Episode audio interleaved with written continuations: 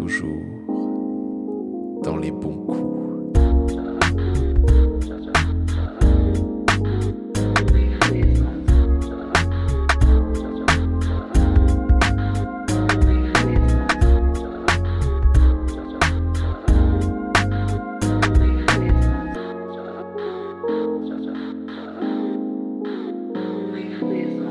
Euh, je sais plus comment on lance. Bonsoir. Bonsoir. Bonsoir. bonsoir Robin. Bonsoir Lorelai. Bonsoir. Bonsoir, bonsoir. Et euh, on se retrouve aujourd'hui pour un nouvel épisode de. Toujours dans les bons coups. Voilà. Voilà. Et aujourd'hui, on reçoit Lorelai. On reçoit Lorelai. Enchanté. Comment ça va? Ça va, ça va, et vous? Ouais. Ouais, Est-ce que tu peux te présenter en quelques mots? Oui, alors je m'appelle Lorelai, euh, j'ai 24 ans, je vais avoir 25 ans cette année. Je suis étudiante en théâtre, en master, et euh, j'aimerais être enseignante-chercheuse et performeuse. Ok. Et euh, rentrons dans le vif du sujet. Est-ce que tu peux nous parler de ta première fois? Ouh là là ou de tes premières fois? Alors, la première fois, comme on l'entend dans les représentations sociales, j'allais avoir 14 ans. Je les avais même pas encore, j'étais très jeune, ce qui est quand même... Enfin, je ne regrette pas ma première fois, mais c'est quand même important de signifier que j'étais trop jeune. Ouais. Et, euh, et du coup, bah, euh, j'étais amoureuse d'un garçon. Et euh, il m'a quitté le jour de mon anniversaire. J'étais très très triste. J'étais vraiment très très triste. Euh, et six mois plus tard, moi j'étais toujours folle amoureuse. Lui avait 18-19 ans dans ces eaux-là. Moi j'en avais 13-14. Ok. Euh, et il me dit qu'on aille se balader dans un parc, qu'on va se balader dans le parc et il commence à pleuvoir. Donc on va chez lui. Et en fait là il m'embrasse et on- euh, je, je n'ai pas eu besoin de communiquer avec lui parce qu'en fait vraiment il y avait ce truc de euh, je sentais ce qui allait se passer et moi je me sentais prête pour le faire. Et euh, donc on fait notre petite affaire. Je me souviens de m'être posé la question, je ne comprends pas pourquoi tout le monde aime ça parce que ça n'a aucun intérêt. Parce que ça, on, on est vraiment parti juste sur une pénétration de base et, Mm. euh, et basta quoi. Un, un missionnaire. Et... Même pas de prélit. euh, Rien, que dalle. Ok, C'est vraiment, voilà. Et euh, maintenant que je me connais, je sais aussi que, bon, j'ai un grand vagin. Et cet homme, malheureusement, pour moi, pas pour, pas pour lui, mais pour moi, avait un petit pénis. Et du coup, je pense que vraiment, il nageait dedans. C'est horrible à dire, mais c'est le terme, hein, il nageait dedans. Et euh, en fait, on finit une petite affaire. Et moi, pour moi, ça y est, on est retourné ensemble. Je, je suis très naïve. Et il me dit, par contre, tu n'en parles pas parce que j'ai une copine. Ah Ouais, Ah. ouais, ouais. Et, et moi, j'étais encore jeune, donc j'ai appelé ma grand-mère pour dire viens me chercher. Ma grand-mère qui avait voulu sortir de la voiture pour lui casser la gueule. Et, et j'ai dit non, non, mamie. Et du coup, elle a, elle a accepté, on est rentré. Et du coup, pendant presque un an, je, je ne considérais plus le sexe comme étant quelque chose de non seulement d'essentiel, mais en plus de quelque chose dont j'ai envie. Ce, ce n'existait plus pour moi, le sexe. Puis après, j'ai rencontré Pauline, qui fut ma première femme. Ok. Et j'ai fait genre, oh, c'est un peu plus cool. C'est quand même- C'était un peu plus C'est quand même sympa. sympa en fait. Euh, dans la même année, j'ai eu mon premier euh, plan cul régulier qui faisait du SM et qui m'a vraiment éduqué au SM. J'ai fait mes premiers plans à 3, j'ai fait mes premières orgies. C'est-à-dire que le- en- entre mes 15 et mes 16 ans, j'ai fait plus de choses sexuellement que la plupart des gens qui ont 30 ans. Complètement. Et- non, mais c'est- indéniable, je le sais, j'ai eu une vie sexuelle incroyable, mais elle a été incroyable à ce moment-là parce qu'en fait, on m'éduquait. Mm. À aucun moment on m'a jugé, à aucun moment on m'a dit non, ne fais pas ça. C'était si t'as envie de faire ça, fais ça. Et chose qui est très importante à préciser, euh, je, je- mon clitoris ne fonctionnait pas. C'est-à-dire que je ne sentais rien. Littéralement, je, je ne sentais rien. Donc on pouvait me faire autant de cunis qu'on voulait, je me faisais chier. Ok. Je n'ai parlé à ma maman C'est bien. ma maman qui m'a expliqué la différence entre clitoridienne et vaginale, etc., etc. Qui m'a dit, bah toi, du coup, tu dois être vaginale, mais après, toutes les femmes sont un peu vaginales et un peu clitoridiennes, donc Mm. il doit y avoir, il y a peut-être un blocage, quelque chose, tu verras avec le temps, en fait. Bon, j'ai pas été assez patiente, du coup j'ai acheté un vibro et j'ai essayé de faire fonctionner mon, mon clitoris le plus tôt possible. Et en fait, vraiment, limite, je me l'abîmais, c'est-à-dire que je laissais le vibro poser et ah là, là, là.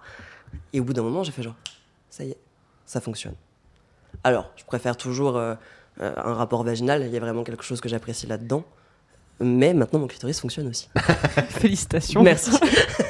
Voilà. C'était juste un fusible qui était pété. Enfin, le- Mais en fait, je pense qu'il y a un peu de ça. Je, je- euh, ma première fois a dû aussi définir ça. C'est-à-dire Mm. que si on fait sa première fois euh, sans même que le partenaire t'explique ce que c'est qu'un qu'un clitoris, etc., etc., et que Comment toi ça derrière, euh, c'est ça, et que toi derrière, t'es en mode genre, bon bah ça sert à rien. Forcément, ça Mm. sert à rien. Ouais. Vous voyez ce que je veux dire? Ouais, t'as ce blocage de dire, bon, bah oui. euh, J'ai pas de réponse, mais je pense que c'est ça. Enfin, hmm. Et euh, est-ce que tu dirais que tu as vécu plusieurs premières fois du coup? Oui, ah oui, oui, tout à fait. Euh, j'ai eu ma première fois avec un homme, j'ai eu ma première fois avec une femme, j'ai eu ma première fois dans un plan à trois, avec deux hommes, avec deux femmes, avec un homme et une femme. J'ai eu ma première fois où en fait tout le monde est à poil et tout le monde baisse tout ce qui bouge. Et, et c'est vraiment plein de premières petites expériences qui en fait forgent aussi ta sexualité derrière. Et pour moi, ma première fois la plus importante, ça a été euh, bah, du coup avec mon ex qui s'appelle Hugo. Et ça a été euh, la première fois où j'ai compris que j'étais sapiosexuelle. Et où en fait, le, le- le moment où tu comprends que l'intelligence t'excite plus Mm. que le corps en lui-même. ouais. Et c'est, ça a été la première fois où j'ai compris qu'en fait, je préférais jouir intellectuellement que jouir physiquement. C'est beau. Ce qui est, non, mais et c'est quelque chose aussi qui est très particulier parce que on, c'est quelque chose dont on ne parle jamais. Mm. Jamais, jamais, jamais. Bon, après, avec Hugo, on était des animaux, hein, on baisait sept fois par jour. J'ai fini par lui péter le frein parce qu'on baisait trop. Enfin, on, on était, en fait, dès qu'on avait un orgasme intellectuel, on, on essayait d'en avoir un physique aussi derrière, quoi. Donc on était vraiment des animaux. Euh, lui était étudiant en philosophie, donc no- nos journées étaient basées sur euh, parler de philo et de. Mm. Voilà. Comment tu différencies du coup l'orgasme euh, intellectuel de l'orgasme sexuel? Alors, euh, comment dire? Euh, Physiquement, je- sexuellement, il va y avoir quelque chose. Je vais mouiller, je suis aussi femme fontaine, donc il va y avoir plein de choses qui rentrent en compte comme ça. Euh, intellectuellement, en fait, c'est le moment où le monde s'arrête autour de moi. Littéralement, le monde s'arrête et il y a juste la personne qui me parle et qui m'apprend des choses. Et elle m'apprend tellement de choses tout en faisant en sorte que moi, j'améliore mon intellect, que c'est vraiment ça. C'est le monde qui s'arrête et je suis là, genre, je vis ma meilleure vie je suis en train d'apprendre. Et vraiment, pour moi, c'est ça. C'était, je, je trouve ça hyper agréable. Et, et c'est physiquement, mon corps est tendu, mais de frustration. Et en fait, quand la conversation s'arrête, je me détends. Exactement Comme ouais, après un un orgasme. comme après un orgasme. physique. Alors que il y a juste mon corps qui est tendu, c'est tout. C'est tout. Et si je suis épuisé aussi. Bon, je suis plus fatigué après euh, des orgasmes intellectuels, on va dire, qu'après des orgasmes physiques. Ah, c'est normal. Pas- bah, on, on dit souvent que la fatigue intellectuelle est plus violente que la fatigue physique. Ouais. Parce que la fatigue physique, euh, tu dors, tu vois. Ouais, tu dors, tu la fatigue mentale, t'es en mode. c'est ça. Donc voilà. C'est quand ton premier orgasme? Ah, mon premier orgasme, je l'ai eu assez tard, je l'ai eu, j'avais 20 ans. Ah ouais? Ouais. Physique Alors- ou intellectuel du coup? Alors, voilà, c'est là où j'allais en venir. Aussi, mon premier orgasme masturbatoire, je l'ai eu quand j'avais 10 ans. Ok. Pouah. Euh, je ne savais pas que je me masturbais par contre. Oui, bah ça, c'est Tu vois, voilà. comme souvent. Euh, oui, exactement. Euh, mon premier orgasme intellectuel, je pense que je l'ai eu avec Hugo. Mhm. Et mon premier orgasme physique avec un partenaire, je l'ai eu quand j'avais 20 ans. Et c'était avec un homme aussi. Et, euh, et ça m'a fait paniquer, j'ai détesté cet orgasme. Parce que je ne savais pas que j'étais en train d'avoir un orgasme. Et avoir un orgasme de femme fontaine quand tu ne penses même pas être femme fontaine, Oui, ouais. C'est impressionnant. non seulement c'est impressionnant, mais en plus, ça- moi, ça m'a fait paniquer. Ouais. Et, j'ai un ego surdimensionné. Et là, j'étais faible. Dans ma tête, hein, vraiment. Ah ouais. C'est vraiment dans ma tête, j'ai fait putain là, je suis faible. Et, et maintenant, c'est bon, je kiffe. Mais c'est vrai que le premier a été. euh, Oula, qu'est-ce qui m'arrive? Je ne comprends pas, j'aime pas, pas je, ça, je perds non, le je- contrôle. Donc voilà. Ok. Euh, bon, ça, c'est une question un peu évidente, mais on va quand même la poser. Est-ce que t'aimes le sexe? Oui, j'aime le sexe. oui, je- Qu'est-ce que qu'est-ce que t'aimes dans le sexe? Ah, ça c'est intéressant. Je, je, je vais différencier mes rapports sexuels physiques de mes rapports sexuels intellectuels, on va dire. Ouais. Ce que j'aime dans mes rapports sexuels intellectuels, c'est vraiment, il y a, il y a cette relation d'apprentissage. Dans le sens où euh, si quelqu'un m'apprend quelque chose et que j'arrive à, hum, à améliorer mon argumentaire par rapport à ce qu'il m'a appris, et que ça, se fait un cercle vicieux comme ça, enfin vicieux, pas vicieux, mais un cercle d'apprentissage, là, là vraiment il y a quelque chose où je, grandis, je prends en maturité, je m'améliore, et donc je vais pouvoir aider les autres à s'améliorer. C'est un peu comme ça que je le vois. Physiquement, c'est pas tant le rapport sexuel en lui-même que j'adore, c'est tout ce qu'il y a avant. La drague, hein, Mm. la tchatch, Je la pense que autour de cette table, personne ne va dire. Ouais. Ouais, non, a- Tellement bon. Ah ouais, il y a, il y a vraiment, j'a- j'adore tout ce qui se passe avant. Alors le pendant est très très cool aussi, mais je pense que ce qui est important de notifier, c'est que je suis dysmorphophobe Pardon et que dysmorphophobe. Euh, je, je ne vois pas mon corps tel qu'il est réellement et je déteste profondément mon corps. Hein, donc j'ai des troubles alimentaires, etc. Et ça a un vrai impact. Ça a un vrai impact parce qu'en fait, euh, je peux arrêter de, de vraiment être dans l'instant présent et penser à rentrer le ventre, par exemple. Ouais. Pendant des années, je ne voulais pas avoir de rapport sexuel avec la lumière allumée. Ouais. Et en même temps, un peu paradoxal, j'adore baiser dans les transports en commun. Non, mais il faut, il faut comprendre. C'est très paradoxal, mais il y a des envies un peu primaires, hein, le, le sexe en public. Et il y a les Ouais. envies où tu es très dans l'intimité, où là, moi, une fois que je me retrouve dans mon intimité, C'est ça. Je suis totalement perdu et, et- et ça en devient désagréable. Parce que est-ce que le, par exemple, le sexe en public devient pas plus euh, quelque chose merde, bah, de comme ça L'excitation prend le dessus en fait sur ta sur ta peur. Ouais, je pense que c'est ça. Il y a dans un l'intimité, côté il y a très que ça. performatif. oui aussi. C'est de la performance, hein. Moi- j'adore ça. Et oui, dans l'intimité, il y a, il y a bah, en fait, tu, tu es toi avec toi-même. Et Plus une seule vulnérable. autre. Ouais, c'est ça. Tu es plus vulnérable, je pense que c'est le terme très très je juste. comprends, mais tellement. Et, et non, et voilà, et c'est ça qui est. Voilà, je, je- je sais que je préfère plus ce qui se passe avant Mm. que le pendant, même si le pendant est très sympa. Je... Enfin, quoique ça dépend du partenaire. Mais globalement, c'est très sympa. L'avant est plus intéressant pour moi. Est-ce que la drague en couple pour toi c'est trompé Ah non, mais alors après.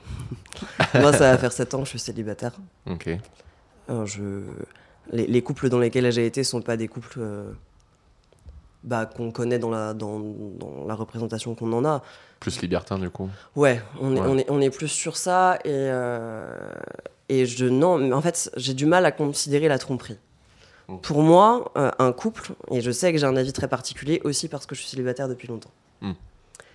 Pour moi, imaginons un homme et une femme sont en couple et la femme va dire au mec, bah écoute, en ce moment on se fait chier sexuellement, est-ce que je peux aller voir ailleurs? C'est pas de la tromperie. Pour moi, c'est pas de la tromperie. Parce qu'il y a qu'il y a- discussion. C'est de la discussion et c'est surtout qu'en fait, pour moi, à partir du moment où, les deux personnes savent qu'elles s'aiment, elles peuvent aller voir ailleurs. Il y a le sexe pour le sexe et il y a le sexe avec la personne qu'on aime. D'accord. Et pour moi, c'est une grosse différence. Et du coup, j'ai du mal à considérer la tromperie, mais je le dis une fois de plus, euh, je n'ai pas été amoureuse depuis des années. Ouais. J'ai pas été en couple depuis des années. J'ai rarement été aimée quand moi j'aimais quelqu'un et inversement. Donc pour moi, ça c'est un univers inconnu. C'est un univers d'émotions et de sensations que je ne connais pas. Tu- genre tout ce qui est jalousie tout ça, ça te. ça me pas dépasse. Ça, Pour le coup, ça me dépasse même. Ok. J'ai du mal à comprendre la jalousie. Enfin, je la comprends quand mes amis me l'expliquent, mais je comprends pas qu'on puisse la ressentir. Ouais, mais non, mais je vois complètement ce que tu veux Voilà. dire. ok. Est-ce que tu. Rien à voir, du coup, mais est-ce que tu connais tes zones érogènes? Ah oui, oui, oui, je, je- je les connais. J'en ai créé certaines d'ailleurs. Je me suis fait percer les tétons pour avoir une zone érogène. Ah Et oui. Et euh, ma zone érogène, à moi, clairement, c'est euh, le bras. Quand, quand j'adore qu'on me caresse l'intérieur du bras, il y, a- y y quelque chose là-dedans qui va me. ça, ça me rend un peu plus animal, mais un animal un peu docile qui a envie de sauter ou d'un moment et faire genre. Euh, donc il y a de ça. Euh, et après, je- ma zone érogène, c'est mon cerveau. Oui, bien sûr. Non, mais et, et c'est c'est vraiment quelque chose. Euh, donc en termes physiques, ouais, bah, il va y avoir mes seins depuis que je les ai fait percer. Et l'intérieur de mon bras, et voilà. Et ça va s'arrêter là pour moi pour l'instant. Tu savais, en te faisant percer les seins, que ça allait, les... ça allait rendre tes seins plus sensibles et plus agréables ou pas? Je savais pas si ça allait le faire, mais c'est ce que je voulais que ça fasse. Ah. Au même titre que mon quoi? clitoris ne fonctionnait pas et que j'ai fait en sorte qu'il fonctionne, par un vibromasseur, mes seins ne me servaient à rien. Parce que vraiment, on pouvait mettre des grands coups de dents dedans, euh, ça me faisait pas mal, quoi. Ouais. Et je me suis dit, si je me fais percer, bon, il y a peut-être moyen que ça fasse quelque chose. Et god damn, ça m'a fait quelque chose. ah non, mais vraiment, j'ai- rien que de, de- de mettre un t-shirt sur mes seins et de sentir le t-shirt sur mes seins, j'étais genre, mais c'est incroyable. je, je, je- je tombais des nues. Donc, euh, donc j'ai un peu créé cette zone érogène, mais j'en suis contente. Tu vois. Ok, donc je commence à comprendre toutes les actrices porno qui se mettent des piercings partout. Bah, peut-être qu'elle, c'est parce qu'elle sent plus rien et qu'au bout d'un moment, ça. malheureusement. Ah, C'est parce qu'il y a un truc, alors je l'ai vu gamin en plus, donc euh, quel traumatisme, les piercings à la chatte, et je suis tout le temps en mode pourquoi? Alors, moi, c'est quand même pas quelque chose que je veux me faire. Oui, Non, non, mais- bien sûr. Je- non, mais c'est vrai que c'est une vraie question. Je, je, alors, moi, par exemple, quand je me suis fait percer le téton, j'ai pas du tout eu mal. Mais je me dis, me faire percer la chatte, je pense que je souffrirais. Enfin, Ah bah c'est pas. Ah, et- Quel enfer J'ai Non, mais voilà. frissons, là, ça me... Après, peut-être que la douleur au moment de se faire percer vaut le coup derrière. Mais c'est ce que je me pense, du coup, vu ce que tu me dis, euh, si ça crée du coup de la, des zones plus sensibles et tout ça. euh, Et en même temps, je veux dire, il y a aussi des limites dans la sensibilité. Mm. Parce qu'il faut aussi savoir que des fois, quand on est trop sensible, ça en devient douloureux et donc Ouais. ce n'est plus du plaisir. Ouais. Je pense que c'est quand même quelque chose qui est important à notifier. Je- je- je- J'ai rencontré des femmes et des hommes qui ne supportaient ni le cuni ni la pipe parce qu'ils avaient le gland ou le clitoris trop sensible. Mm. Ah ouais, putain. Et, et dans ce cas-là, il faut aussi connaître sa propre sensibilité chose que beaucoup de gens n'expérimentent pas. Oui. Mais parce qu'on nous, on ne nous éduque pas à connaître notre propre corps et nos propres envies. Non, clairement pas. C'est la découverte que tu fais un peu tout seul ou avec des amis ou. euh, Ouais, exactement. Ah, Parce que des fois, juste rien que la pression du toucher, qu'elle soit plus ou moins importante, ça, ça peut en devenir douloureux, je trouve. Ah oui, oui. C'est incroyable. Puis je vois sur une femme, enfin, si on regarde du porno, et beaucoup de gens regardent du porno, on faut arrêter de se voler la face. Euh, euh, moi, ça me fait rire de voir des gens qui essayent d'allumer du feu avec un clitoris, quoi, en frottant dessus comme si c'était un. J'appelle ça le- l'essuie-glace Oui, personnel. mais voilà. Quand voilà. tu trouves pas, tu sais, si tu Et en fait, comme si, ça. si- si beaucoup d'entre nous sont éduqués avec le porno, et c'est horrible. C'est horrible d'être éduqué avec le porno parce qu'en fait, du coup, tu, tu Mhm. considères que toutes les personnes sont pareilles.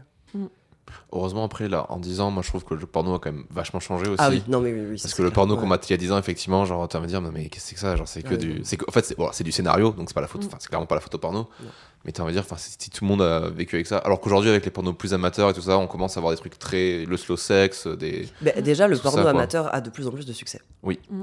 Ce qui est, je trouve, une très bonne chose. Oui. Vraiment, je- c'est c'est une très très bonne chose.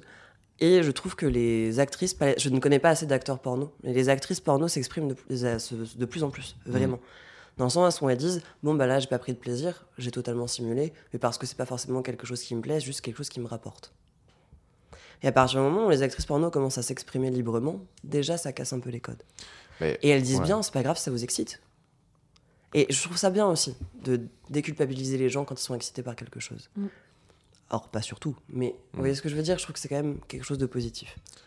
Il y avait du coup, euh, bon, alors là, il y aura un milliard de recommandations. Hein. Ovidie, euh, Céline Tran, euh, euh, Nikita Bellucci, je crois. Genre, c'est les trois premières qui me viennent en tête en France, ouais, qui en parlent et qui en parlent beaucoup. J'ai euh, fait pas mal d'interviews, moi aussi. Ouais, aussi. c'est très intéressant. Bah, Ovidie, euh, Ovidie, ah fait un milliard de projets. Ah, euh, elle, le, merde, le documentaire pornocratie au début des, des, des- des hubs euh, qui sont arrivés du coup, bon dans le milieu. Excellent documentaire.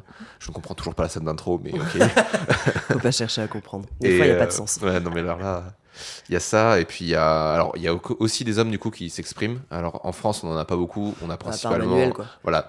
À part Manu, euh, à, part, à part Manuel Ferrara, voilà, on a, on a, j'ai oublié son nom, merde, euh, Ri- Rico Simon aussi, je crois, un peu. Qui a beaucoup tourné pas avec. du tout euh, les noms des, avec des Poulpe, acteurs euh, et des actrices porno. pas. Ah, il a euh. tourné avec Poulpe Et il, a- ouais, il a tourné Ah, beaucoup avec Poulpe, ouais. Euh, et euh, ouais, et aux États-Unis, il y, a- bah, il y a Johnny Sins, quoi, Mm. c'est tout. Mais c'est vrai qu'il y a très, et ça commence à arriver l'ouverture des. Oh, James Dean commence à en parler aussi. ouais, pas. Johnny Dean aussi, ok, bah, je. Et aux États-Unis, en actrice, Bonnie Rotten parle pas ah, mal oui, aussi. oui, de ouf. Ah, Bonnie Rotten, qu'on a oublié qu'elle avait 22, 22 ans, quoi. Parce qu'elle est en look 35. Bon, je sais pas si elle a toujours 22 ans, parce que quand j'ai vu ça, c'était il y a quelques années, mais je pense qu'elle a mon âge, quoi. Oui, oui. Elle a 25 ans, enfin, je veux dire. Et, et nom de Dieu, elle en look 35, Ouais, parce ouais, qu'en ouais. fait, elle est en mode, euh, bah, j'ai pas envie de qu'on regarde du porno en tapant euh, Teen Old Guy, parce qu'elle trouve ça bizarre. Je suis complètement d'accord. C'est quand même très intéressant. Euh, et ben écoute, après ces dérives de porno, que- quels sont tes fantasmes alors? Ça, c'est un peu compliqué, parce que je... je... J'ai à la fois des fantasmes et pas de fantasmes. Comment dire? C'est bien une réponse de sapiosexuel. Ah, ça. c'est clair. Ah, c'est clair. Mais en fait, voilà, on, est là-dedans. Mon, mon- mon plus grand fantasme, c'est de trouver quelqu'un euh, qui arrive à, à être dans un système intellectuel totalement différent du mien, mais pourtant à comprendre le mien et à faire en sorte que je comprenne le sien. Ce qui est très compliqué parce que du coup, je suis attiré par les gens qui ont le même système intellectuel que moi. Mm. Au même titre qu'on sociabilise avec des gens qui nous ressemblent, bah, pareil en termes intellectuels. Donc ça, c'est un, un petit fantasme qui me qui m'intrigue. J'adore les gens mariés. J'adore les gens qui sont mariés, qui trompent leur femme ou leur mari. Ça me, j'adore. et J'adore être la maîtresse. Je, je trouve ça d'autant plus excitant, mais parce qu'il y a le goût du risque. Bien sûr. Euh, et je l'ai déjà fait, donc c'est plus vraiment un fantasme. Mais les, les gens mariés plus vieux ou pas Alors, forcément globalement, je suis vraiment attiré par les gens plus vieux que moi. hein. Ouais. Euh, je- en général, j'aime les gens qui, donc là j'ai 25 ans, qui, qui ont là 30-35 ans, on va dire. Oh, les, les, cinq- les cinquantaires sont pas mal aussi. hein. Euh, mais je, ouais, je suis vraiment attiré par les gens plus vieux que moi en général. Vraiment. Euh, par contre, c'est plus flatteur pour mon ego de coucher avec des gens qui sont plus jeunes que moi, puisque j'ai plus d'expérience. Mm. Et donc là, on est sur deux rapports différents. Moi, quand je suis heureuse sexuellement, donc coucher avec des gens plus vieux que moi. Et moi, quand je veux juste satisfaire mon ego et que je couche avec des gens plus jeunes que moi. J'arrive vraiment à faire la différence, ce qui est aussi très agréable. Et les gens de ton âge? Ça arrive rarement au final. Ah ouais. Ouais. Ou en tout cas, de, de... Bah, si, il va y avoir un ou deux ans d'écart. Mais, mais pour moi, en- quand on parle sexuellement parlant, 3 ans, c'est déjà énorme en termes d'écart. Mm.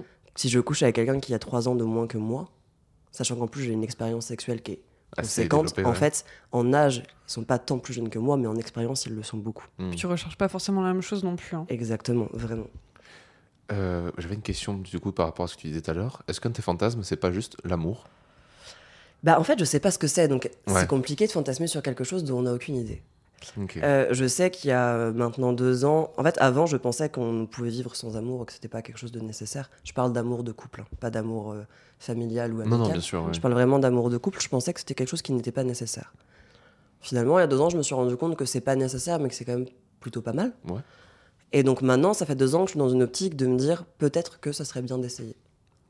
Et en même temps, je forcerai pas le destin. Enfin, je- Oui, non, bien sûr. Ah, bah, faut pas surtout chercher Ah, bah non. quelqu'un. Non, je, vraiment, je suis pas dans cette recherche-là. Et quand, en fait, bon, je- quand je rencontre des gens, tout ce que j'ai, c'est c'est- j'ai envie qu'ils me parlent. j'ai envie qu'ils me parlent. Et du coup, je, c'est aussi compliqué pour moi d'appréhender l'amour parce qu'en fait, l'amour, je pense que c'est aussi un équilibre parfait avec de la communication et, de, et du sexe et du quotidien et de la routine. Mm. Moi, j'ai du mal à imaginer qu'on puisse être en couple plus de six mois. En fait, au bout d'un moment, on doit se faire chier. Donc déjà, Oui, euh, j'ai du mal à fantasmer sur le fait d'être amoureuse, mais effectivement, c'est peut-être un fantasme sans être un fantasme, tu vois ce que je veux dire? Ouais, bien Genre sûr. une envie plus qu'un fantasme. Je- Mm. Tu vois, je, une envie d'expérimenter. En fait, moi, quand tu m'as décrit le côté, je veux quelqu'un qui, sans qu'il ait besoin d'être comme moi, Mm. comprenne ce que je suis. Mm. Ah, pour moi, c'est clairement l'amour. hein, C'est. Et c'est possible, j'en sais rien. Après, c'est une des. Voilà, c'est. De toute façon, on fait un podcast sur le sexe pour montrer la diversité du sexe. Mm. Si on faisait un podcast sur l'amour, Ah oui, voilà, bah, c'est très divers aussi. encore hein. plus long. Je pourrais pas en parler, je pense. Je suis trop Bien trop complexe comme sujet. Je suis trop chaud, mais j'ai déjà trois podcasts, alors on va se calmer un peu. Euh, Est-ce que tu as des tabous ou des limites dans ta sexualité? Ah, Question intéressante. question intéressante. Euh, Pas de tabou. Ouais. Euh, Et oui, j'ai des limites. Euh, la zoophilie, par exemple, c'est quelque chose qui me dépasse. Ouais, la scatophilie aussi, la pédophilie aussi. Par contre, euh, un truc qui est très perturbant et qui n'est pas un tabou pour moi, mais quand je regarde du porno, vous savez ce que c'est le snuff? Ça me dit Non. quelque chose, mais je sais plus. Le snuff, c'est le porno interdit. Ah, oui. Ça veut dire, euh, Ah, oui. dans les extrêmes, ça va être de la nécrophilie, de la Mhm. zoophilie, etc., etc. Le viol fait partie du snuff. Et dans l'amateur ou dans le porno, il y a quand même beaucoup de scénars de viol. Mm, mm. Et moi, ça m'excite. Mais c'est des scénarios après. Et là, le problème, c'est que dans le snuff, C'est pas des scénarios. pas, des des scénarios. scénarios. Et quand vous allez sur n'importe quel site porno et que vous fouillez un peu, vous tombez sur des vidéos où vous ne savez pas Ouais. si c'est du snuff ou pas. Parce qu'en fait, la limite entre le scénario et la réalité, elle est très, très, très fine. Mm. Et moi, c'est le genre de vidéo où j'adore me masturber. Mm. Et en fait, je vais, j'adore regarder les commentaires sur les vidéos. Oh. C'est On est d'accord. Oh là là, c'est le meilleur moment après sexe, enfin après masturbation, parce que je suis là, genre, ils sont drôles les Je gens. pareil, c'est quand j'ai joui, je Ouais. regarde après les Je commentaires. exactement ça et j'adore ça. Et en fait, ça m'est arrivé plus d'une fois en fait de masturber, de kiffer mon orgasme et en fait regarder les commentaires et faire voir des trucs genre non mais là elle veut pas, là elle Mm. dit non parce qu'elle a Mm. pas envie, là c'est du viol ou euh, là le pauvre mec en fait on le force à faire ça et moi je suis là genre ah bon? Oups. ah bah c'était sympa quand même. Tant pis, c'est trop tard. Et le truc, c'est que ça, met dans, enfin, ça me met dans un état d'esprit un peu bizarre parce que je suis vraiment entre les deux de me dire bah, j'ai pas envie de me faire violer. Ouais. Vraiment, j'en ai pas envie. J'ai pas envie de violer les gens non plus. Mais par contre, quand je regarde des scènes de viol, je trouve ça excitant. Et c'est quand même compliqué et aussi très paradoxal. Et moi, la question qui me vient à l'esprit sur ça, c'est est-ce que c'est pas aussi due aux représentations sociales de la femme qui est toujours euh, soumise à l'homme, etc., etc. Et est-ce que j'ai pas été formatée à aimer cette soumission? J'en sais rien, j'ai pas la réponse. Mm. Mais c'est peut-être un début des réponses sur pourquoi ça, ça m'excite. Je sais pas. Après, euh, je pense qu'il y a quand même une différence entre ce sur quoi tu fantasmes et ce dont tu as envie dans la réalité. Ah oui, ça, je suis d'accord. Parce que Ouais. moi, c'est pareil, il y a des trucs sur lesquels je jouis et après, je me dis, genre, Hum, j'ai pas du tout envie de faire ça dans la vraie vie. euh. Donc, je pense qu'il il- il faut te mettre une limite mentale en, di- en disant, ok, je kiffe me masturber là-dessus, Mm. j'ai pas envie de le faire dans la vraie vie, mais j'ai pas à culpabiliser. C'est juste une envie, c'est ton jardin secret. Et Alors, j'ai mis du temps à, à penser comme ça, hein, mais euh, y a je pense ça. que c'est important. Quand tu parles de ça, typiquement, moi, j'adore regarder des vidéos d'anal et pourtant, je suis. Oh. C'est pas que j'aime pas l'anal, mais je... je suis rarement dans le mood d'en faire. Mm. Par contre, j'adore regarder des vidéos d'anal. C'est comme ça. Euh, mais il y a un truc qui est très intéressant, c'est qu'au final, pour avoir parlé de- du tabou de ce snuff et du viol, etc., etc., dans les vidéos, on est très nombreux Oui. à adorer se masturber sur ça. Et c'est quand même incroyable qu'on soit si nombreux à aimer se masturber devant des, des scènes qui sont scénarisées ou non, on ne sait pas, sur du viol, mais que derrière ce soit quelque chose qui nous dépasse et Mm. sur lequel on est contre. Et je pense qu'en fait, comme tu le dis, c'est notre jardin secret et c'est le moment où en fait on s'en fout des limites et on est là, genre vas-y, on se masturbe, on lâche tout. Et si ça nous plaît, ça nous plaît et tant pis. Le problème là-dedans, c'est qu'il y a aussi ce que j'appelle des déviances sexuelles. J'en suis désolée, Mm. mais pour moi, la pédophilie, la zoophilie, etc., c'est Mm. des déviances sexuelles. Bien sûr. Et si, en fait, quand on se masturbe, on, on se lâche totalement et qu'on découvre qu'on aime quelque chose qui n'est pas normal, je pense que là, ça doit être extrêmement dur pour ces personnes-là. Mm. Et c'est le moment où ces personnes-là, il faudrait qu'elles acceptent d'en parler sans être jugées pour pouvoir Mm. être aidées. Sans fait, personne parle de cul. Ah bah, C'est heureusement qu'il y a des podcasts c'est comme pour vous, ça qu'on mais, est là. hein. mais vraiment, pe- pe- personne n'ose parler de cul avec Mm. ses potes. Enfin, on se connaît bien, Léane. Mm. Quand, quand je suis arrivé dans, dans- dans le groupe de potes de Léane, je suis arrivé avec mes gros sabots en disant genre, bah, j'adore la bite, j'adore la chatte, on baise. Elle est vraiment arrivée comme ça. Non, mais C'est vraiment toujours ma question de j'étais où à cette. Non, mais et, et parce que je, je- j'ai, j'ai un je m'en foutisme à ce niveau-là Mm. qui est très grand. Et je me dis, si tout le monde euh, en parlait plus librement, sans pour autant être comme moi, un peu trop bourrine et un- avec un gros manque de délicatesse, si tout le monde en parlait plus, librement, plus librement rien qu'avec ses amis, peut-être que ça aiderait plus de gens, je sais pas. Mais du coup, non, y a- pour répondre, il n'y a pas vraiment de tabou et de limites, ou en tout Ouais. cas, je ne connais pas encore les limites. Je sais juste que, par exemple, j'adore le sadomasochisme, Ouais. j'adore les clubs échangistes, mais sur certaines périodes. J'ai Ouais. pas tout le temps envie de ça. Ça dépend du mood. Exactement. Et ça, ça serait ma limite. C'est-à-dire que je sais ce que j'aime dans tout, mais je sais aussi que je n'aime pas tout tout le temps. Mais c'est que ça, ça fonctionne vraiment comme ça, je trouve. Il y a des moments où on a envie de certaines choses, et il y a des moments où on n'a pas forcément envie, pourtant on sait qu'on aime ça, je suis totalement d'accord. Ouais, ouais, ouais. Ça me fait beaucoup ça aussi. Et euh, est-ce que tu saurais dire ce qui est un bon coup pour toi? Il faut qu'on justifie notre titre. Mm. Excusez-moi. Dur, être dure cette question. Alors, déjà l'avant, avant le rapport sexuel, la tchatch, mais ça c'est parce que j'aime parler, Oui. euh, est très importante. En fait, le, je- je- j'aime les gens qui ont du charisme, qui assument qu'ils sont bons dans ce qu'ils font, etc., etc. Ça me passionne. Donc ça va être très important. Par contre, un mec qui vient me voir en me disant genre, ouais j'ai une giga grosse bite, je vais te remplir, t'inquiète pas. Oh. Bah non en fait là c'est pas de la confiance qui m'intéresse. C'est pas c'est pas du tout ce genre de confiance. Par contre un mec qui va parler de cul et décrire par exemple exactement comment il fait un cuni, si la description est bonne, je vais faire genre. Ça peut être intéressant. Et en fait voilà c'est plus ça. Et un bon coup en soi, bah je pense que c'est quelqu'un qui est à l'écoute de l'autre. Ça c'est indéniable. Mais c'est surtout quelqu'un qui euh, ne va rien forcer. C'est-à-dire qu'il y a, il y a- il y a- il y a- il y a- Ça m'est surtout avec des femmes, pour le coup, moi, de de- d'être en fait face à une femme qui ne va pas simuler. Et du coup, moi, ça met dans la posture de dire genre, ah, cool, je fais pas les choses bien, faut que je fasse autrement. Mm. Ok, je vais lui poser la question. Et tu vois, et ça, Mm. ça pour moi, c'est un bon coup. Parce que même si le rapport sexuel en lui-même est pas nécessairement bon, de ma performance ou de la performance de l'autre, et le terme performance, c'est pas choisi dans le sens faire du mieux qu'on peut, Non. et choisi dans le sens le sexe, c'est de la performance. C'est de l'art, c'est. Mm. Et pour moi, ça, c'est un bon coup. Quelqu'un qui est, qui est- qui est capable de plus simuler pour faire plaisir à l'autre, pour indiquer le en fait, je prends pas de plaisir. Quelqu'un qui est capable de communiquer. Quelqu'un qui va pas te forcer à faire telle ou telle chose. Ça, c'est un bon coup. Même si le rapport en lui-même est pas bon. Parce que bah, des fois, y a... on s'entend pas sexuellement aussi physiquement. Mm. C'est pas possible. Enfin, faut aussi le reconnaître. Un de mes meilleurs coups ne m'a jamais fait jouir. Jamais. Par contre, qu'est-ce qu'il était à l'écoute de ce que je voulais et Mm. qu'est-ce qu'il a comment il a réussi à faire en sorte que je l'écoute aussi? Ça, c'est intéressant. Ça, c'est un bon coup. Pour moi, c'est ça. Et le combo maximum, c'est quand il y a et de l'écoute et que derrière, bon, bah tout fonctionne. Mm. Mais Les- ça, L'écoute et les coups. ouais, l'écoute et l'écoute. Ah, elle, elle est pas mal celle-ci, elle est vraiment bien. C'est le prochain podcast sur la sexualité. Voilà. Et- mais, mais le truc, c'est que, enfin, pour, pour moi, ça arrive pas, pas rarement, mais je, je privilégie tellement le fait de parler. Ça m'intéresse tellement plus que le rapport sexuel en lui-même que, bah, en soi, je m'en fous un peu que ça fonctionne pas physiquement. Hmm. Et puis, bon, j'ai la chance de d'être plus vaginale que clitoridienne, techniquement, et que du coup, bah, si ça tape dans le fond, je suis satisfaite, même si je jouis pas. Ce qui est quand même quelque chose d'assez intéressant, je pense. Et, et voilà. Complètement. Du coup, aujourd'hui, c'est quoi ton rapport au sexe maintenant? Oh bah mon, mon rapport au sexe, ça fait des années qu'il a pas changé. Je suis très chill par rapport à ça. Vraiment, je je, je, je pense être quand même assez ouverte d'esprit sur beaucoup de choses. Mm. Et euh, je sais aussi.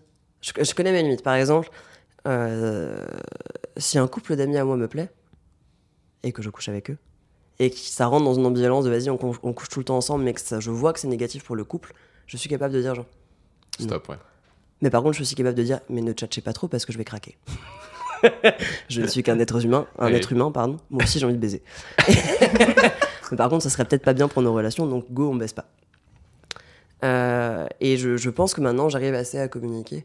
Le seul blocage que je vais avoir, s'il est sur mon rapport à mon propre corps, en fait. Mm. Et, et, euh, et là, je parle parce qu'on est posé, mais il suffit que quelqu'un qui me plaise me drague et je panique et je dis que cette personne-là veut pas me baiser alors qu'elle m'a envoyé un message pour me dire je veux te baiser. Ma, ma, ma- ma confiance en moi, elle est, elle est très grande quand il s'agit de parler. Ouais.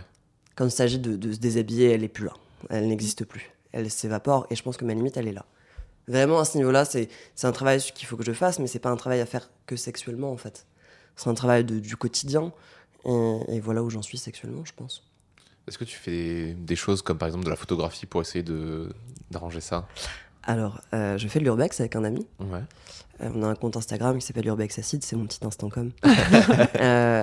Euh, où on fait de la photo. Mais par contre, en fait, on, cherche les lieux d'Urbex ensemble. Lui est le photographe et moi je suis le modèle, mais par contre, on sélectionne toutes les photos ensemble. Hmm. Et s'il y a une photo qu'il trouve très très belle et je lui dis, moi, c'est pas possible parce que là, je ressemble à une baleine, il va la supprimer. Ouais. Et en fait, au fur et à mesure, on arrive à passer. Enfin, moi, je le vois, il y a de plus en plus de photos où moi, je me trouve pas très belle dessus, mais je reconnais que la photo en elle-même est belle, et du coup, je vais accepter. Et en fait, faire un travail de modèle, ça aide. Mhm. Autre fait, dans, dans, donc dans mes études, dans le théâtre, euh, maintenant, j'accepte des rôles de comédienne que où je sais que je serai à l'aise, ou des moments où je serai mis en scène par quelqu'un que je connais très bien. Et je sais très bien que je vais arrêter le fait d'être comédienne, parce que pour l'instant, j'en suis pas capable. Et en fait, en passant juste au rôle de metteur en scène, de Mhm. metteuse en scène, pardon, je vais finir par changer mon rapport à mon corps, etc. etc. C'est un travail de longue haleine, en fait. Ok, ouais. Voilà. Et un jour, peut-être que je serai entièrement à l'aise. Je sais pas. On verra. Euh, on en a un petit peu parlé tout à l'heure, mais euh, quid de la masturbation? Alors, moi, je. je... Oh, c'est très problématique la masturbation chez moi. je me masturbe constamment. En fait, je... mon premier orgasme, quand j'avais 10 ans, je l'ai fait en contractant mon vagin. Et en fait, je contractique. Je, je contractique. je, je pratique la contraction vaginale. C'est-à-dire que je peux me masturber là maintenant tout de suite, vous en saurez rien. Ah, j'ai déjà entendu parler de ça. oui. Elle le fait vraiment. Des fois, elle te le dit après. Bah, là, j'ai joui, du coup, en plein milieu d'une conversation comme ça. Et bah, en fait, c'est ça le truc, c'est que comme les conversations sont intéressantes, mon corps réagit. Oui, bah ouais. il fait son taf tout seul. J'ai atteint ce moment où mon vagin est indépendant de ma propre volonté. et euh, et il y a des fois, c'est problématique. En cours, un prof parlait et j'ai eu un orgasme tellement puissant que j'ai regardé mon pote à côté. J'ai dit genre, j'entends plus rien, j'ai des vertiges, je vais tomber dans les pommes. Mon orgasme était trop vénère là, j'aurais dû arrêter. et, et du coup, je me masturbe trop. Ok, ouais, je vois. En fait, c'est vraiment ça, c'est que je- je- j'ai conscience que je me masturbe trop, beaucoup trop. Et, et- et j'aimerais bien me calmer un peu sur ça, mais c'est difficile parce que des fois, je commence à me masturber sans me rendre compte que je suis en train de me masturber. Ok, ouais. C'est mon corps qui fait genre, hé, on y va Et, et- et je, c'est un travail qu'il faut que je fasse parce que vraiment, je, je, je suis pas accro à la masturbation, mais presque en fait. Et autre problème, c'est que j'aime beaucoup le porno. Et je l'aime Oui. trop. J'ai- J'aimerais aussi me détacher du porno. Mais après, je, je fais partie de la génération, on a été éduqué au porno, vraiment. Clairement. On, ouais. on- la génération internet, on a, on a eu ce truc de ça y est, on a du porno en libre accès. Mm. Et, et c'est compliqué, je pense, à comprendre pour des personnes qui ont 15 ans maintenant, parce qu'eux ont toujours eu ça. Mm. Nous, non. On est- Enfin, moi, je me rappelle très bien de la période où le seul porno qu'il y avait à la maison, c'était des DVD cachés de ma mère quelque part. Oh, bah déjà, tes parents avaient des DVD cachés. euh, Mm. Ouais, mais dans la famille, on aime beaucoup le sexe. Ouais, voilà. Et, euh, et des, des livres, des livres érotiques, et on avait Ouais. beaucoup de ça, etc. Et en fait, c'était que ça. Et le jour où j'ai eu accès à l'ordinateur et donc à Internet et donc au porno, c'était tellement plus rapide et efficace de regarder du porno que de lire un bouquin. Et c'est horrible parce qu'en fait, je préfère des orgasmes quand je lis un bouquin que quand je regarde du porno. Mais j'ai pas le temps. Et je mets des guillemets sur j'ai pas le temps. Ouais, ouais. Et moi, je suis vraiment dans cette optique-là. C'est vraiment genre, bah là, par exemple, avant de venir pour le podcast, j'avais 10 minutes pour prendre mon bus. Je fais bon, bah, j'ai 2 minutes pour me branler, puis c'est tout. Et c'est ce que j'ai fait. C'est tellement plus facile et plus rapide qu'on en devient flemmard de la masturbation. En fait, c'est ça. Ouais. C'est vraiment, vraiment ça. ça. Et moi, c'est un truc sur lequel j'essaye de travailler. J'essaye de regarder de moins en moins de pornographie et de, de m'en détacher. Et j'essaye aussi de gérer mon corps. De me dire, non, là, Laura, c'est pas parce que ça t'intéresse qu'il faut que tu te branles. non, mais vraiment, j'essaye parce que je- je- c'est comme tout. Si on surconsomme de quelque chose, on ne prend plus mauvais. de plaisir Ouais, à la c'est main. néfaste, Voilà. Et donc, euh, bah, moi, j'essaie de ne plus de me surconsommer en masturbation. Euh, et du coup, mais attends, j'ai une question. Comment t'as su qu'il fallait taper porno dans Google pour trouver du porno? Ah, bah ça, c'est- franchement, c'est les livres érotiques que j'ai pu lire quand j'étais plus Ouais, jeune. t'avais déjà eu une première. Et euh, euh, en fait, le, le- le premier porno que j'ai regardé s'appelait Sensitive Pornographe et c'est un yaoi. C'est pardon? Un yaoi. C'est, Ah euh, oui, oh putain. Donc, moi, m- ma première masturbation sur du porno, c'est en regardant deux hommes Ouais. avoir un rapport sexuel. Et je trouve ça particulièrement intéressant. oui. Parce que je- c'est- Ah oui, d'accord, vous êtes toutes les deux. Ah euh, J'adore aussi. et, et, et, et en fait, je, je... ça a été mon premier rapport à ça, mais parce que j'avais des livres érotiques dans Mm. lesquels le mot pornographie était écrit. euh, était écrit. Et en vrai, je j'ai pas tapé porno hein, dedans. Euh, j'ai tapé sensitive pornographe, puisque dans un des livres érotiques que j'ai lu, il parlait de ce yaoi. Ok. Et en fait, quand tu tapes sensitive pornographe comme nom de yaoi, c'est une histoire d'amour aussi. hein. C'était très mignon. Franchement, avec le recul, je me dis c'était un des trucs les plus mignons que j'ai vu. Non, mais le, le yaoi, c'est vraiment mignon pour le coup. ouais, Mais j'avais 10 ans en plus. Genre vraiment, j'étais une enfant. Et, euh, du coup, j'ai tapé ce nom-là parce que donc c'était un livre érotique. Et dans le livre érotique, il parlait de, de ce yaoi. Et j'ai fait genre, ah, je vais aller voir. Ça m'intriguait. Et du coup, ça m'a intrigué. J'ai été voir. Je suis tombé sur un site porno. Celui que tout le monde connaît le plus, YouPorn. Mm. Pas Le forcément le meilleur, mais le premier qui pop-up quand tu tapes dans la barre de recherche. Et de là, un monde s'est ouvert. Ah, complètement. Un monde s'est ouvert, mais pendant des années, je ne me masturbais que sur du hentai et du yaoi, puisque ma première recherche a été Mm. sur ça. Je, je crois que je me souviendrai toujours de la première fois où j'ai cliqué sur oui, j'ai plus- j'ai 18 ans et plus. Genre vraiment le. Tu sais, C'est parce qu'au la début c'est pression. flou, tout est flou, et puis d'un coup ça fait. Et moi, je me souviens de cette pression surtout. Ouais. T'as 10 ans, Si je clique sur oui, qu'est-ce qui va se c'est passer ça. Si je mens et que l'ordinateur se rend compte que je mens, qu'est-ce qui m'arrive Est-ce que je vais en prison Est-ce que c'est ma maman qui va avoir des problèmes Est-ce que. Mais c'est incroyable. Alors que maintenant, vraiment, tu, tu dis oui, tu t'en fous totalement. Et pas parce que t'as pas, 18 pas parce que t'as plus de 18 ans, juste parce que pff, tu Tu sais qu'en que fait, c'est, euh, tu peux cliquer oui. Hein. C'est vraiment juste pour des raisons juridiques qui sont obligés de poser la question et après basta. Quoi. Putain, je crois que je me suis jamais fait cette réflexion. hein. Je crois que j'ai toujours cliqué genre en mode. Ah non, moi je me sens vraiment ouais. je stressais. Parce que aussi. aussi j'avais j'avais quasiment pas accès à l'ordinateur. Ma mère me donnait Ouais. accès à l'ordinateur que pour mes cours. Ouais. Et en fait, moi j'ai commencé l'anglais quand j'avais 9 ans. Et on- donc ma mère m'a dit si tu as des recherches à faire sur l'anglais, tu peux aller sur l'ordinateur. Et c'est les seuls moments où je pouvais aller sur l'ordinateur. Donc je ne savais pas ce qu'était un ordinateur, je ne savais pas ce qu'était internet entre guillemets. Ouais. Tu vois ce que je veux dire? J'étais vraiment dans un truc genre non mais vraiment ça se trouve dans la petite caméra qu'il y a dans l'ordinateur, ils vont voir que j'ai pas 18 ans et en fait ils vont arriver avec la police chez moi et ma mère elle va avoir plein de problèmes. Il y a la bac qui arrive. horrible, c'est juste parce que je ne savais pas vraiment ce qu'était un ordinateur. Enfin, c'est Bah, vraiment ça pour le coup. Donc voilà, et puis euh, le premier téléphone portable avec internet. Aïe, Ah aïe, là aïe, là là, aïe, ça a aïe, été aïe, quelque aïe, chose, aïe, ça. aïe, aïe, aïe, aïe. C'est vraiment, c'est les premières nuits blanches 100% masturbatoires. hein. Ouais, ouais. C'est, pour moi, ça a été ça, hein, l'arrivée de mon portable avec internet. En plus, je me souviens, moi j'avais un vieux Sagem avec un tout petit écran tout pourri. Et c'était, et on voyait rien, c'était Non. plus pixelisé qu'autre chose, mais je savais ce que c'était. Du coup, j'étais genre, Oh, ça doit être trop bien, go mettre un doigt dans la chatte. Là, vraiment, c'est, c'est complètement bête, mais c'est les premières nuits blanches où tu découvres aussi ton corps. Vraiment, et c'est trop bien. Après, moi, j'ai eu la chance d'être dans, dans, dans une famille où on parle librement de sexe. Mm. Vraiment librement de sexe. Ma mère m'a toujours dit c'était un problème, une question, tu me la poses et je t'y réponds, et ceci et cela. Et c'est ça aide, en fait. Ouais, de ouf. Ça aide vraiment de savoir que tu ne seras jamais jugé. Moi, quand, quand je suis arrivée au collège et que j'ai dit à ma maman euh, Ouais, toutes mes copines, elles trouvent les mecs beaux, mais je trouve que les filles, elles sont mignonnes aussi. Elle m'a dit Ah, alors, on va avoir une petite conversation.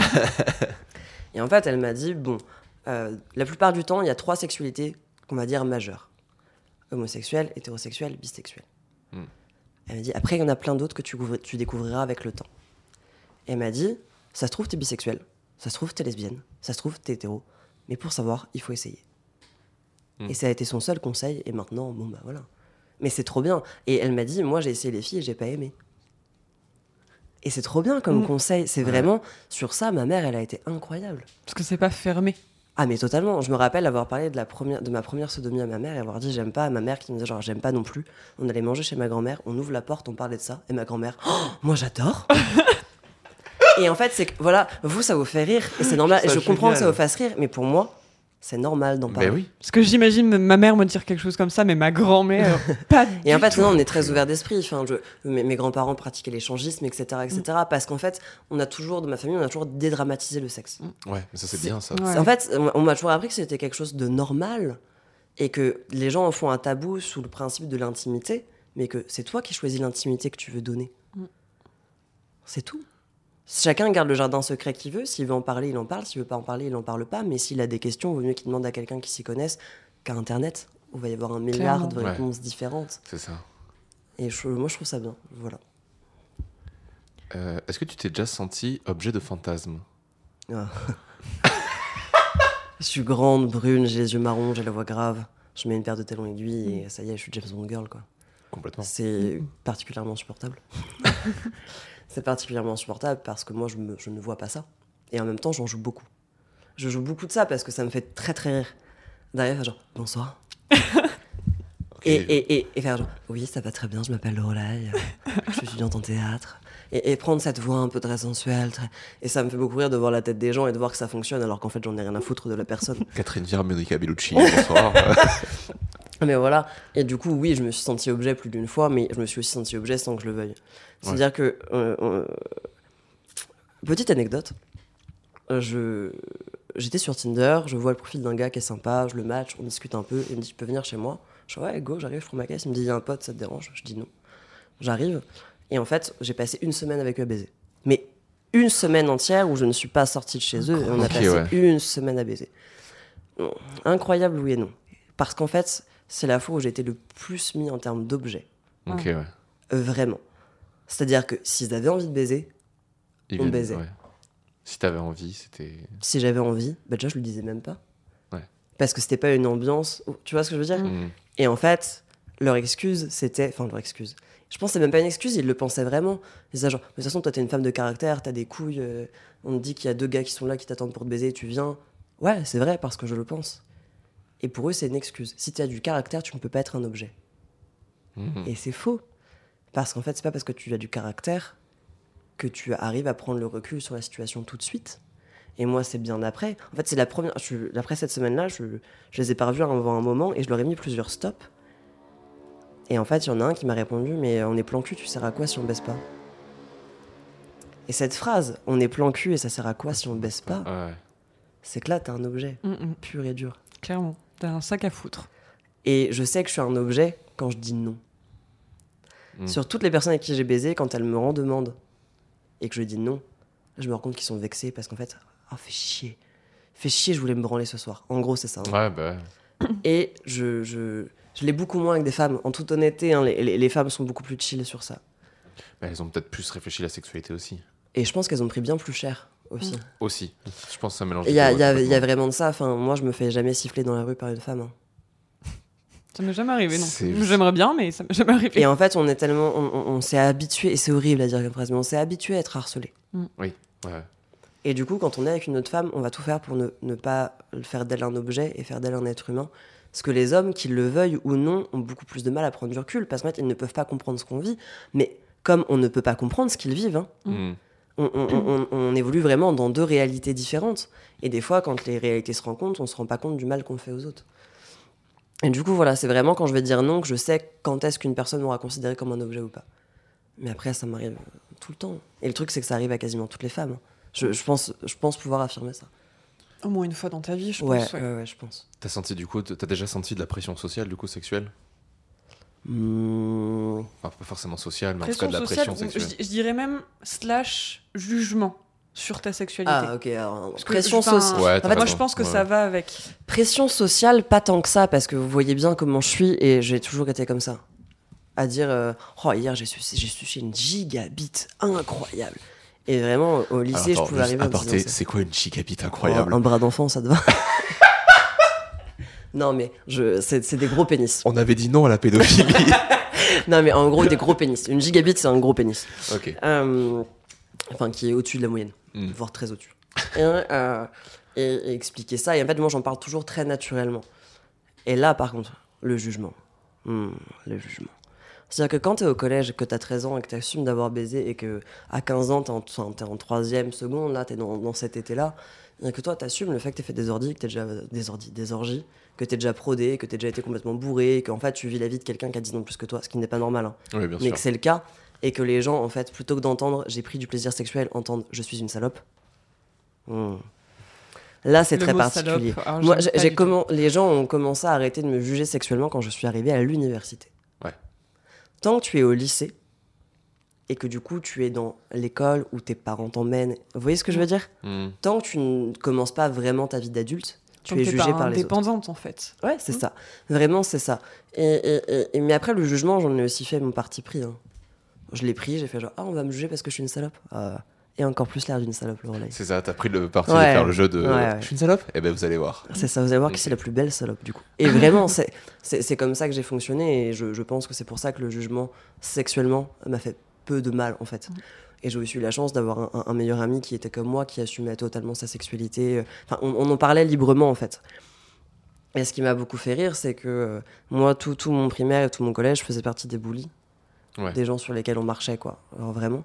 Et je suis arrivée au lycée en ne changeant absolument pas d'attitude, mais par contre en assumant une liberté sexuelle que d'autres personnes, en fait, fantasmaient. Et tu l'assumes, et du coup, là, tu deviens presque populaire. Hmm. Et, et moi, je ne comprenais pas ça. Je, je n'ai pas changé entre mon collège et mon lycée. Mais le truc, c'est que par contre, j'avais l'expérience de quelqu'un de plus vieux. Et donc, je devenais populaire pas parce que je baisais, mais parce que j'avais de l'expérience. Et ce changement entre le jugement et l'admiration, moi, je l'ai jamais compris parce qu'on m'a vraiment admiré. hein. On m'a dit genre, Oh, mais Lorelai, c'est incroyable que tu fait ça. Oh, mais Lorelai, c'est incroyable que t'en parles comme ça. Et ceci Ouais. et cela. Mais en fait, je parle de ce que je veux. Parce que je- après, c'est un avis personnel et c'est de l'interprétation, mais je pense que les personnes qui harcèlent, euh, il y a une forme de jalousie. Genre, euh, c'est de l'interprétation, hein, mais euh, ok, t'es comme ça, j'accepte pas que tu sois comme ça, mais pourquoi? Peut-être parce que j'en ai envie et que j'arrive pas à avoir cette, euh, cette indépendance, cette liberté de parole aussi, tu vois. Ah, Je pense qu'il doit y avoir de ça derrière. Peut-être pas pour tout le monde, mais euh, pour ceux qui Il y a- m'ont traité comme ça, je pense qu'il y avait de ça. Il y a aussi, moi, je, dans mon- de mon expérience, euh, au collège, il faut que tu rentres dans, le, tu vois, dans la Ah. mode, dans le truc. Ouais. Le au collège. lycée, t'es dans le- cool quand t'es ouvert d'esprit. Mm. T'as vraiment de ça. Moi, je sais que dans mon, au- dans mon lycée, ça a été très. euh, très beaucoup d'ouverture d'esprit. D'un coup, ça parlait de, c'est de, de Ouais, bisexualité, ça tout aussi. ça. Pour pas eu moi. le même lycée, hein, parce Alors voilà, que après- le mien, c'était plus compliqué. Nous, hein. on était 300. Donc, pour le coup, ça aide un peu. je nous, on était très très très nombreux dans mon lycée, mais en fait, euh, nous déjà, j'ai eu la chance qu'en fait, on n'était que deux classes de littéraire. Ouais. Les arts plastiques et les théâtreux. Ce qui est très drôle. Et, et- et du coup, nous, en fait, l'amour qu'on avait pour l'art nous a offert beaucoup de liberté. Et on était aussi une classe qui était adorée par les profs. Ouais, mais alors ça. Et à partir du moment où tu deviens adoré par les profs, pendant 2-3 mois, les autres classes, elles vont te détester. Les autres élèves vont aussi te détester. Sachant que nous, on était très nombreux. Très peu de L, mais un nombre de classes de S. Insupportable. Ouais. Et à partir du moment où il y, avait aussi des gens en BTS dans mon lycée. Et à partir du moment où des gens en BTS commencent aussi à s'intéresser à toi, à te draguer, etc., etc., et que tu comprends qu'en fait, les profs les aiment bien parce qu'en fait, c'est des bonnes personnes, le jugement devient de l'admiration. Ouais. Parce qu'en fait, on prend maturité extrêmement vite au lycée. Clairement. Vraiment, le lycée, c'est un changement entre le collège qui est énorme. Mais c'est- tout ce que tu résumes, pour moi, c'est les trois premiers mois de lycée. C'est quand Ah en ouais, transition vraiment. entre le Ah, collège je, et le lycée. ah, je suis totalement d'accord. Pour moi, c'est vraiment ça, ouais. Le premier trimestre, en fait, de ton, de ton lycée, c'est ta transition. C'est ça. Et ça change beaucoup de choses. C'est c'est vraiment ta transition, je trouve, entre l'enfant et l'adulte en devenir. Ouais. Et du coup, c'est ça, Ouais. c'est que tu prends de la maturité très vite et tu, tu commences à te faire euh, tes propres idées, tes moins sur tes parents, sur tes amis, Mhm. et tu deviens indépendant autant dans, la, dans ta façon de vivre que dans ta façon de penser, en fait. Ouais, je suis vraiment d'accord avec Mm. ça, ouais. Mm, mm. Est-ce que tu penses que tu joues ou tu te donnes des défis personnels dans ta vie sexuelle? La vie est un défi et la vie est un jeu. Je, vraiment, hein, oulala. Moi, je, je- La vie, c'est une pièce de théâtre. hein. La- je, Ok. je- je joue un jeu constamment Euh. et j'adore ça. C'est Beckett? Peut-être. Je sais plus qui dit ça. non, oui, il y a quelqu'un qui disait Life is a stage. Life is a stage, je l'ai appris en plus en cours d'anglais tout à l'heure. La semaine dernière, j'ai déjà oublié qui c'était. Euh, mais euh, mais c'est juste que j'adore jouer, des, jouer, jouer un personnage, c'est la meilleure chose. Et en fait, tu peux Mm. changer de personnage en fonction de la personne avec qui t'es. et je Ouais, trouve je ça trop bien. Totalement. Et sexuellement, le défi. Ah. Ah. Tout est un défi. Tout est un défi. Euh, je vais donner un exemple assez concret que Léane connaît déjà parce que je lui ai déjà dit, que beaucoup de mes potes connaissent parce que c'est, c'est mon plus gros défi. J'ai eu un rapport sexuel avec un, un homme très, très bien membré, trop membré. Ok. J'avais du mal à marcher le lendemain. Ouais. C'est, c'est vraiment énorme. Je n'ai jamais vu ça de ma vie. Même dans le porno, des fois, les queues sont moins grosses que celle-ci. Vraiment énorme. Et j'adore faire des gorges profondes. J'adore sucer en fait en général. Et j'adore faire des gorges profondes. Je savais que cette, cette bite-là, là, avant qu'elle aille dans ma gorge, il allait y avoir du taf. Donc le défi, c'était d'arriver à faire une gorge profonde à cet homme-là. Et j'ai réussi. Au péril d'un vomi, mais j'ai réussi. Et ça, j'étais contente. Et pour moi, le sexe, c'est du défi. Mais par contre, j'aime bien réussir. Je, j'ai- j'ai- je Mm. déteste l'échec. Du coup, je me lance que des défis que je sais potentiellement pouvoir réussir. je, je, euh, je, je sais que je suis un, un- un très mauvais, enfin très mauvais, peut-être pas très mauvais, mais je suis un moins bon partenaire sexuel quand je suis avec une femme que quand je suis avec un homme. Parce que c'est plus simple pour moi de faire jouer un homme que de faire jouer une femme. Parce qu'une femme, selon mon expérience, est plus complexe qu'un homme. Clairement. Donc, quand je, quand je suis avec une femme, je me lance beaucoup moins de défis. En fait, mon défi, ça va être de faire en sorte qu'elle prenne du plaisir. Hmm. Un homme, il va prendre du plaisir. Ok. Je, je sais comment faire pour qu'un homme prenne du plaisir. Donc, en fait, un homme va prendre du plaisir. Le défi, ça va être comment je vais faire. Qu'est-ce que je vais lui faire découvrir Ouais. qu'il ne connaît pas encore? voilà. Et c'est aussi pour ça que je préfère coucher avec des, des- des gens qui sont plus vieux que moi, euh, notamment des hommes, parce qu'ils ont une liberté qui est bien plus grande.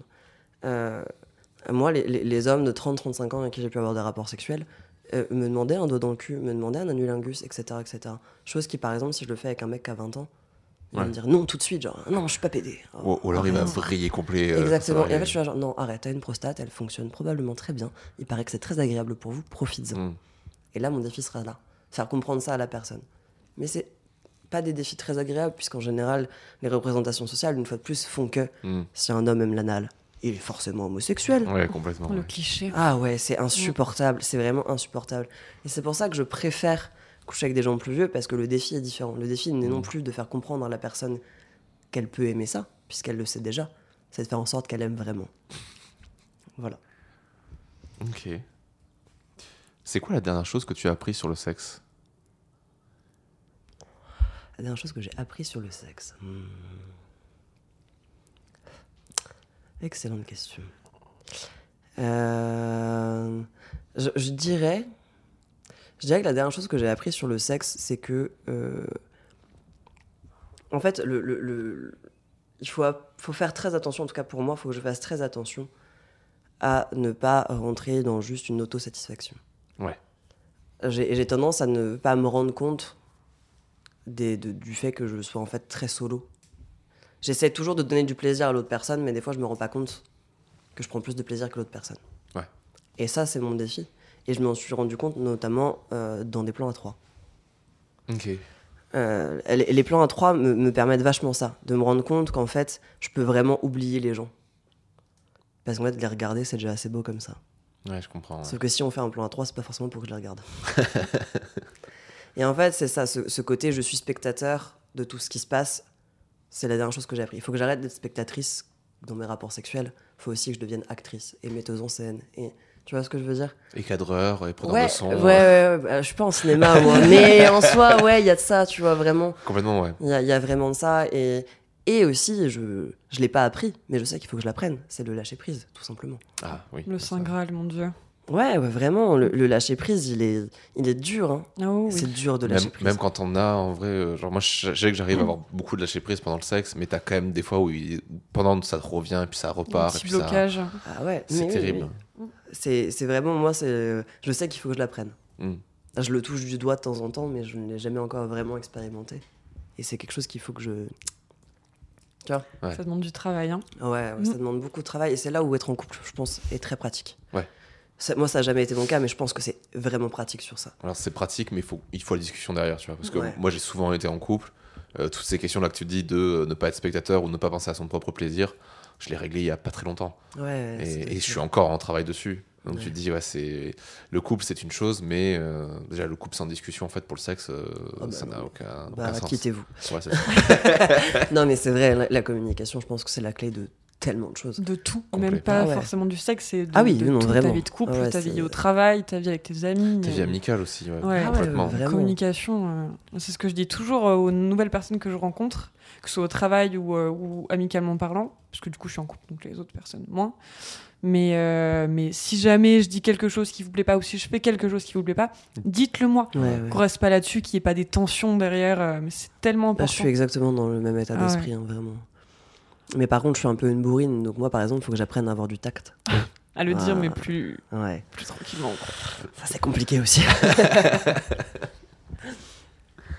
Euh, quel est ton premier fantasme réel ou fictif?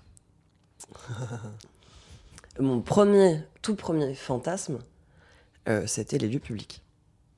Mais Par contre, plus en personnage. un personnage fictif, je peux pas vraiment me souvenir du premier. Vraiment, le... Ouais. j'ai aucun souvenir du premier. Par Alors le contre, je plus vieux que tu te souviennes En fait, en ce moment, et depuis euh, beaucoup de mois maintenant, je fantasme particulièrement sur un personnage fictif qui supprime dans ma tête tout ce qu'il y avait avant.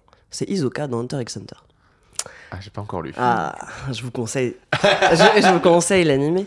En fait, Isoka, c'est. Non, je vais pas faire de spoil pour les gens qui ne l'ont pas vu ou pas lu. Il est très particulier. Euh, il a un pouvoir qui s'appelle le bungee gum, qu'il appelle lui-même l'amour extensible. En fait, il attrape les gens et, et, et son pouvoir, ça peut se transformer comme du chewing-gum, du caoutchouc, bref. Il est très très beau et surtout, surtout, il est très charismatique, il est très intelligent. c'est un très fin stratège et il est très égoïste. Et je trouve ça particulièrement excitant. Les gens intelligents et égoïstes, Mhm. c'est les meilleurs. et en plus, tu rajoutes sur ça beaucoup, beaucoup de charisme. Je, ce personnage-là me fascine réellement. Et ce qui est pour moi d'autant plus satisfaisant, c'est qu'à aucun moment je ne me suis imaginé ou je me suis branlé en imaginant un rapport sexuel avec ce personnage. Il parle, sa stratégie. En fait, il m'excite vraiment en termes intellectuels. Je, je le trouve incroyable. Et, et- et en fait, il a effacé tous les personnages qu'il y avait avant. Vraiment. Il, il les a effacés. Il- il- il- Et en fait, j'ai beaucoup d'amis qui ont regardé Hunter x Hunter qui me disaient genre, là, il faut que tu regardes. Je dis, ouais, ouais. Plus on me dit de regarder quelque chose, moi je vais le regarder. Ah, Et j'ai fini par regarder. Et, euh, et quand j'ai envoyé des messages pour dire genre, je suis amoureuse d'Isoka, tout le monde est déjà, ouais, bon, on le savait en fait. en fait, ça n'a surpris absolument personne que je sois ultra fan de ce personnage et que c'est l'homme de ma vie, hein, faut le savoir. hein. ah non, mais. Bon, il y a- voilà, c'est réglé. ah, j'ai trouvé. non, mais vraiment, et en même temps, est, c'est un, c'est un manipulateur, et en même temps, en fait, son égoïsme fait qu'il manipule toutes les personnes qu'il y a autour, et sans qu'il s'en rende forcément compte, il crée du bien. Il fait du bien, même si lui, son intention n'est pas forcément bonne, Ouais. ça fait du bien autour de lui, et j'adore ça.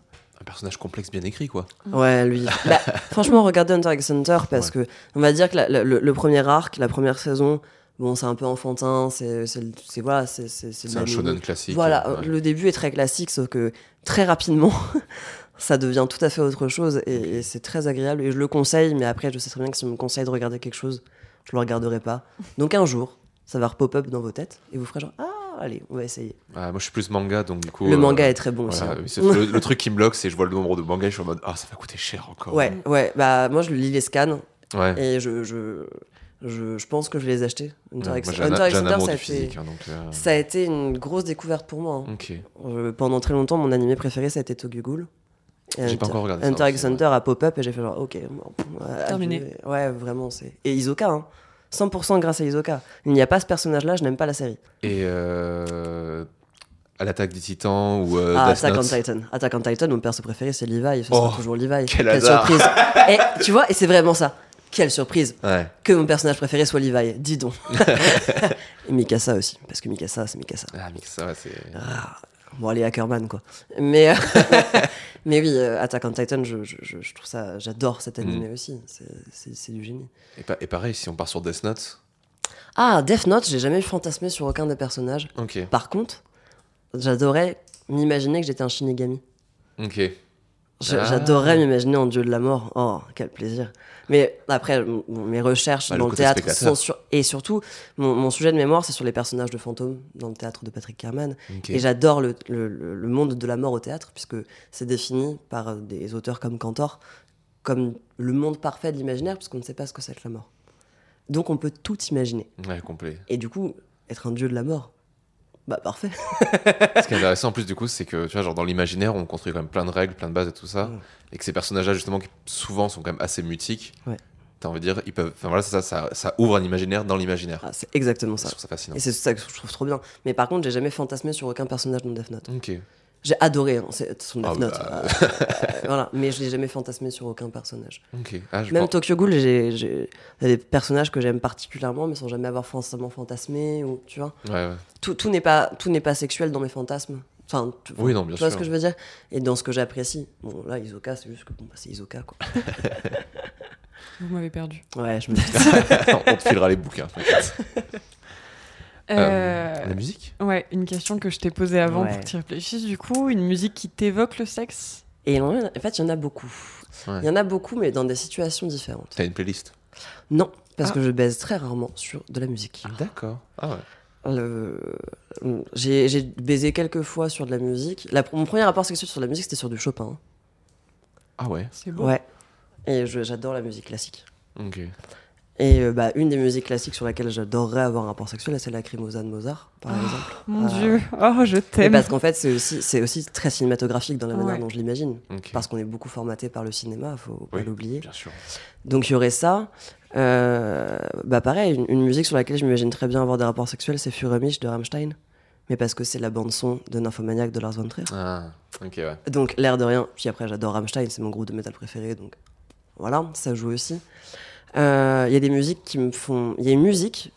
euh, c'est la reprise de Toxic de Britney Spears par Yael Naïm, Ah oui. qui me donne ni envie de me masturber, ni envie d'avoir un rapport sexuel, mais qui me met dans un état d'esprit de sexe qui est... Et pourtant, ça me donne pas envie de me branler ou quoi que ce soit, juste je suis là, Ouais, genre... Ouh. Et il y a aussi des musiques beaucoup... Enfin, E.T. de Katy Perry et Kanye West, je suis désolée, j'ai envie de me faire prendre contre un mur, quoi. Non mais, et, et voilà, il y a Ouais. des musiques comme ça qui, qui vont, qui, vont, qui vont changer, mais je suis pas très musique pendant le sexe. C'est pas... Si ça arrive, très bien. Ouais. Si ça n'arrive pas... Je vais pas aller mettre de la musique, mais parce que je pense que j'ai pas ce rapport-là. Bien sûr. C'est c'est juste... c'est Voilà, c'est comme ça. De toute façon, la question reste assez large justement pour. Enfin, on sait que tout le monde ne baisse pas forcément en musique. Et, tu vois, genre, moi j'adore ça, mais je mets pas de la, comme tu dis, je mets pas de la musique à chaque fois que je, que j'ai un Mais rapport je, sexuel. je Pas connais des gens qui ont du mal à avoir des rapports sexuels sans musique. Eh ben, faut qu'ils viennent. Tout à fait. je les Venez nous en contacterai. parler. Non, mais c'est c'est- c'est vrai que moi, ça m'impressionne parce qu'à l'inverse, bah, s'il n'y a pas de musique, ça change rien. Je, alors, Mm. je vais dire une phrase oh, de masturbation intellectuelle dans 3, 2, 1. La musique des corps est bien plus agréable que la musique en elle-même Ah bah, ça, dans oui. un rapport sexuel. Et du coup, moi, par exemple, je me rappelle la- la- ma première fellation sur la musique, euh, sur la marche funèbre. c'est très drôle. Je suis désolée, c'est particulièrement drôle. original. Tu sais que tu vas avaler des litres de sperme, c'est trop bien. Mais je veux absolument un film où il y a ça, putain. Et c'est trop bien. Et, et juste, par contre, ça met dans un mood différent parce que du coup, tout mon corps est réglé. Non, non, ok, il faut que je bouge mes mains à telle vitesse. Non. Et en fait, juste, ça change tout et je rentre tellement dans l'esprit de la musique et non plus dans Mm. l'esprit du rapport sexuel. C'est pas que le rapport sexuel est moins bien, c'est juste que la musique est mieux. Ça te, dé- ça te déconcentre un peu, quoi. Alors, ça me déconcentre pas, mais ça, disons que. C'est une performance en fait. Ouais, ça, ça augmente le côté performatif qui fait que je suis encore plus spectateur. Ouais. Mais je suis, je- c'est un peu le third person view où je me vois en train de faire ce que je suis en train de faire et de sorte à ce que ce soit esthétique. Alors que l'esthétique, on n'en a rien à foutre dans un rapport sexuel, normalement. Ouais. Mm. Si on arrive à lâcher prise. Non, mais on, en revient à ça, hein, mais si on arrive à lâcher prise, l'esthétique, normalement, on s'en fout. Bon, moi, c'est pas mon cas. Mais, mais normalement, ça serait bien de s'en foutre un petit peu. Quoi. Mais euh, est-ce que du coup, à la fin de nos podcasts, il y a toujours la musique que les gens choisissent. Donc si tu devais en choisir une pour clore le podcast. Bon, on fait pop-up un petit lacrymosa de Mozart. hein. Ouais. Ouais, là, Ah, ça me fait plaisir. C'est magnifique. Et puis, c'est libre de droit. Ah bah, nickel. Ça tombe bien, non Bon, Normalement, c'est bon. Genre, Ouais. j'ai pas d'emmerde. Il y a que YouTube qui fait chier. Donc, Oui, euh, toujours YouTube. Ouais, en ce moment, YouTube, ils sont chiants. Google. On peut le dire autrement Oui. Euh, Est-ce qu'il y a une question que tu aurais aimé qu'on te pose? Oh. Euh, non, je, je, je, je pense pas, parce qu'en fait, là, le moment qu'on vient de passer, c'est un moment que je passe quasiment tous les jours avec mes potes à parler de cul très posément, très voilà. Et, et- et non, vous avez posé des questions qui étaient, qui étaient très justes, et voilà, c'était très très bien. Non, non, moi, y a pas. Non, c'était très bien. Ok. Voilà. Bah, nickel. Bah, super, bah, merci beaucoup. Merci à vous. Merci. Bonsoir Léane. Bonsoir Robin et, à euh, bientôt ouais, dans un nouvel épisode. de- Toujours dans le bon coup yes. Yes.